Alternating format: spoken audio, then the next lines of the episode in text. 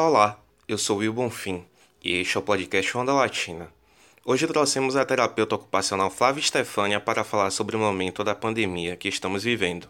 Este podcast é resultado da série de vídeos sobre a dança de salão em meia crise, que você pode encontrar em nosso IGTV ou no nosso YouTube.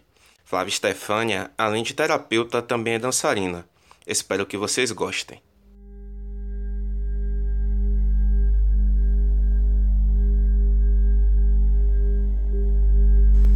Olá, sou Flávia Stefânia, estou aqui a pedido do Onda Latina e estaremos juntos por alguns minutos. Começo pedindo licença e reverenciando a existência de cada um que vier escutar essa mensagem, para falar sobre quais as consequências que situações como essas provocam na gente. Gostaria de fazer um convite a vocês para um rápido passeio reflexivo Imaginem que estendo a mão para irmos conhecer uma floresta chamada Vida.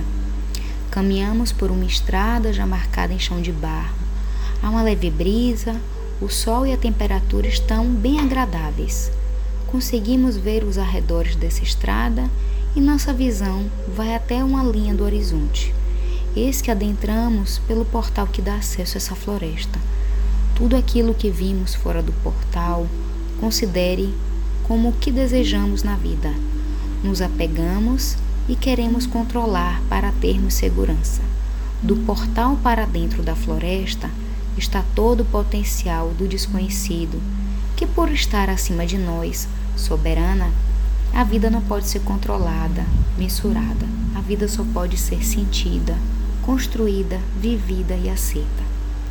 Essa floresta é o que estamos mergulhados nesse exato momento do planeta o pedido inicial foi para que eu falasse das consequências de estarmos vivendo uma situação como essa.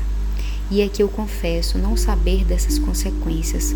Podemos refletir sobre muitos aspectos de como se dará tudo isso, mas nenhuma delas nos trará garantias e certezas. Eu não sei das consequências, porque elas habitam o futuro e até lá eu não posso ir para contar. Lembro-me de já ter muitos anos escutando as pessoas falando a seguinte frase, inclusive eu em alguns momentos. Gostaria de que tudo pudesse dar uma parada, só para eu organizar algumas pendências. O pedido talvez tenha sido escutado, será? Também não sei, mas pego isso para fazermos algumas perguntas sobre a nossa vida, a nossa existência, as nossas pendências e a nossa caminhada. Eu, como terapeuta ocupacional, sou levada a olhar o ser humano nas suas partículas mais invisíveis do seu fazer, para compreender o que ele me mostra no macro da sua existência. Quando o vírus se propagou na China e nos demais países, levando as pessoas a se isolarem em suas casas, a primeira sensação que eu tive foi que estávamos sendo levados a voltar para casa, para a nossa casa interna, a morada mais sagrada que há, o nosso centro existencial, cheio de potencialidades, mas também de muito caos. Voltar para casa não é algo simples de se fazer. Para alguns pode até ser fácil, mas no geral é complexo. Alguns sentirão medo, pavor, segurança, dores, tristezas, enquanto outros sentirão alegria, euforia, ressignificação e tantos outros poderão não sentir muita diferença. Essa diversidade é algo tão nosso e que o automatismo nos fez nos dissociar. Somos igualmente diferentes e nada disso tem a ver com sermos bons ou ruins, bem ou mal. Isso tudo tem a ver com sermos geneticamente seres diferentes isso é da nossa biologia, não depende do nosso querer, tem relação com a nossa aceitação quanto espécie na Terra.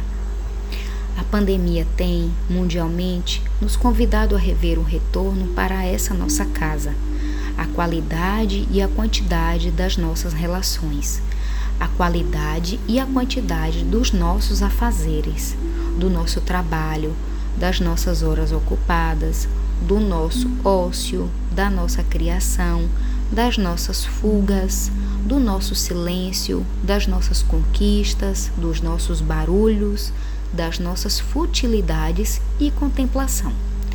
O ser humano é um ser que se constrói à medida que constrói a sua vida, interage com o mundo, relaciona-se com a natureza e assim é modificado por sua própria ação e pela natureza. A vida parece ter sido creditada apenas àqueles que estavam sempre fazendo ou produzindo algo. Porém, já tem algum tempo que esse fazer humano tem se tornado alienado alienado de alien, de alienígena, de fora do pertencimento, de fora do contexto e sentido para cada pessoa. Algumas das consequências disso são possíveis mensurar: a angústia, a objetificação de si próprio, levando à perda de sentido de si mesmo na própria vida e até no nosso planeta. Esse momento de estar dentro de casa não garante que as pessoas estejam dentro de si, pois há quem nunca habitou a si mesmo. Isso gera muito medo e insegurança. O convite atual pede reflexões profundas sobre o que estamos fazendo de nós mesmos dentro dessa floresta chamada vida. Toda a vida, assim como toda a floresta, pode parecer taciturna mesmo, mas me diga uma só guerra ou combate que não foram sombrios e somente soldados experientes foram convocados. Quem fez o soldado foi a guerra e cada soldado precisou ter contato consigo próprio no afronte para se apropriar da realidade que lhe cabia naquele momento, empunhar seu próprio corpo para lidar com os desafios inúmeros próprios de uma guerra. Qual soldado não temeu o que viu? Qual soldado não se deparou com o desconhecido? Mas, apesar de todo o cenário assustador, precisou se posicionar e agir. Apesar do exemplo, eu não vejo a pandemia como uma guerra externa. Talvez esteja sendo para algumas pessoas. Fico refletindo sobre a natureza do vírus. Um vírus que tem uma sigla como Covid, sugestionando convite, Covid, Covid, seguido do número 19, que ao somarmos resulta em 10. Na leitura numerológica, vamos reduzir ao número 1. Para longe dessas leituras místicas, trago uma leitura antiga da Grécia sobre a vibração dos números. E a vibração do número 1 fala sobre a unidade, o divino, o sagrado, o eu quanto personalidade individual do ser humano, quanto seres solitários, apesar de gregários como mamíferos que somos. Somos seres individuais que precisamos aprender a lidar com a nossa individualidade para estarmos de forma saudável em conjunto. A personalidade individual do ser humano, como um único ser responsável pelo fazer da própria vida, do seu próprio fazer contextual e do sentido de si mesmo onde se está. Afinal de contas, somos seres celulares temos um centro. A energia do número 1 um ainda fala sobre liderança, força, coragem, independência, atividades mentais e físicas, individualidade e realizações. Então, um vírus, um ser acelular, ou seja, ele não chega a formar uma célula inteira e por isso ele necessita de uma célula de outro organismo que o hospede está convidando a maior parte do planeta para entrar em contato com a sua própria individualidade, o próprio centro, se apropriar de si e não buscar mais se hospedar no outro, sejam situações, objetos, pessoas, histórias, dores ou vidas de outras pessoas. Individualidade remete a individuar-se fala sobre habitar a si mesmo e a própria vida, para assim expandir na vida, se desenvolver quanto ser. O que nos torna humanos? O que nos é propriamente humano? somos humanos tendo atitudes desumanas. Sobre as nossas atitudes desumanas já sabemos. O que nos falta questionar é sobre tudo aquilo que somos quanto humanos e não tem a ver com sermos bons ou maus, mas com nos apropriarmos de quem somos em nossa natureza, para assim expandirmos as nossas consciências, aprendermos a silenciar para acessar a raiz da nossa força, trazer a liderança com autorresponsabilidade, mover a coragem com independência, para, como um bom samurai, com a sua espada, saber educar, manusear de forma responsável as próprias atividades mentais, emocionais e física. Caso queira saber sobre as consequências da pandemia, revisa sua vida agora mesmo, nesse exato momento que você escuta essa mensagem.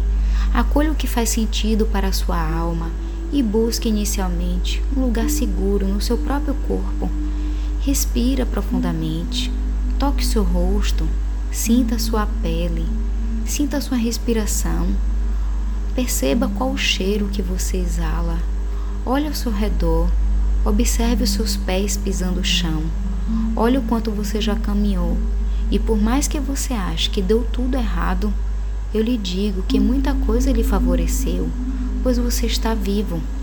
Sim, Pode parecer obscuro que se olha na frente, eu percebo também.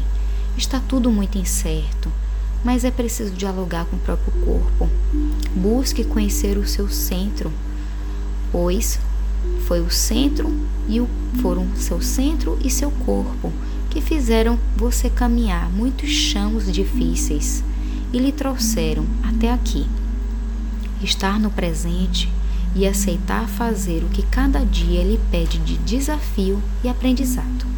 A você que se sente amedrontado pela insegurança e obscuridade do porvir, tente conectar-se com seu corpo e agradecer por tê-lo como uma morada mais segura para você.